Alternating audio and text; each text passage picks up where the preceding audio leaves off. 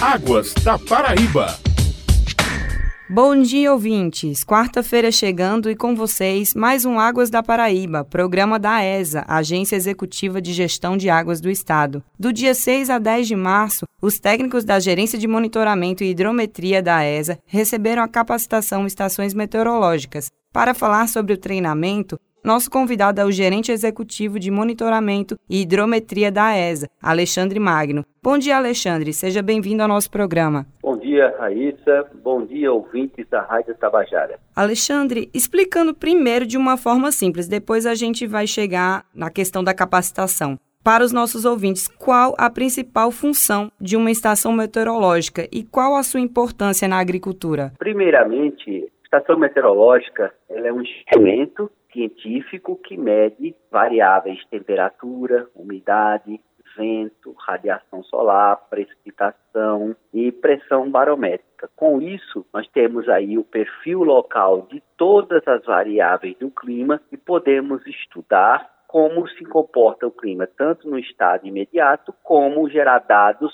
para as gerações futuras, para que eu possa fazer comparativos de como foi o clima no passado e como está o clima no presente. Ela é composta de quais instrumentos, Alexandre? Conforme informei, a rede da ESA, que é uma ação do convênio do Banco Mundial, Governo do Estado e Secretaria de Recursos Hídricos, ela é uma estação completa, uma das mais modernas do mundo e possui sensores de temperatura e umidade do ar, vento a 3 metros, radiação solar a 2 metros, umidade do solo e temperatura do solo, pressão barométrica, além da precipitação pluviométrica. Todos esses dados serão medidos a cada 10 minutos e serão de forma pública, no portal onde todos poderão acessar. Essa rede da ESA será composta inicialmente por 73 estações e nós passamos nesse período de 6 a 10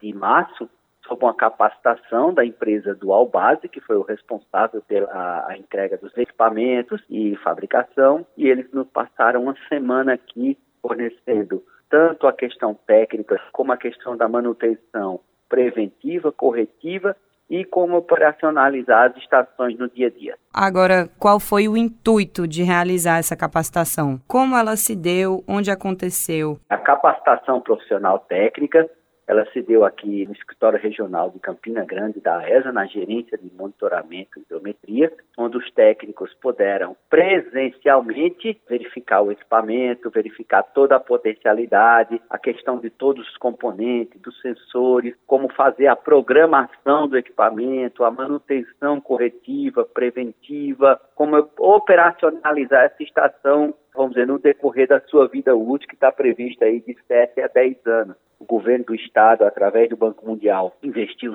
7,5 milhões de reais na concepção dessa rede e ela será de grande importância para todo o Nordeste. Quantos profissionais foram capacitados? Como nós tivemos um treinamento muito técnico, muito prático, nós reduzimos aí o grupo para a equipe da gerência de monitoramento e a gerência de bacia hidrográfica. Da ESA ficamos com 10 técnicos sendo capacitados para que pudesse, no decorrer desse tempo de vida útil, dar suporte a novos técnicos e passar o conhecimento também, capacitando demais técnicos da ESA qual o conteúdo foi abordado no treinamento da ESA? Olha, o conteúdo veio questão do conhecimento inicial do equipamento, quanto também conhecimento da relação das peças, dos sensores, de todo o corpo do equipamento, além da parte de programação do equipamento, que é uma parte muito complexa, e a parte de como operar esse equipamento em campo e dar manutenção mesmo. E o feedback foi positivo? Claro, o curso foi um curso muito técnico, profissional da Dual Base, Dr. Francisco Belenes, uma pessoa altamente capacitada, com grande grau de experiência, e tentou nos passar aí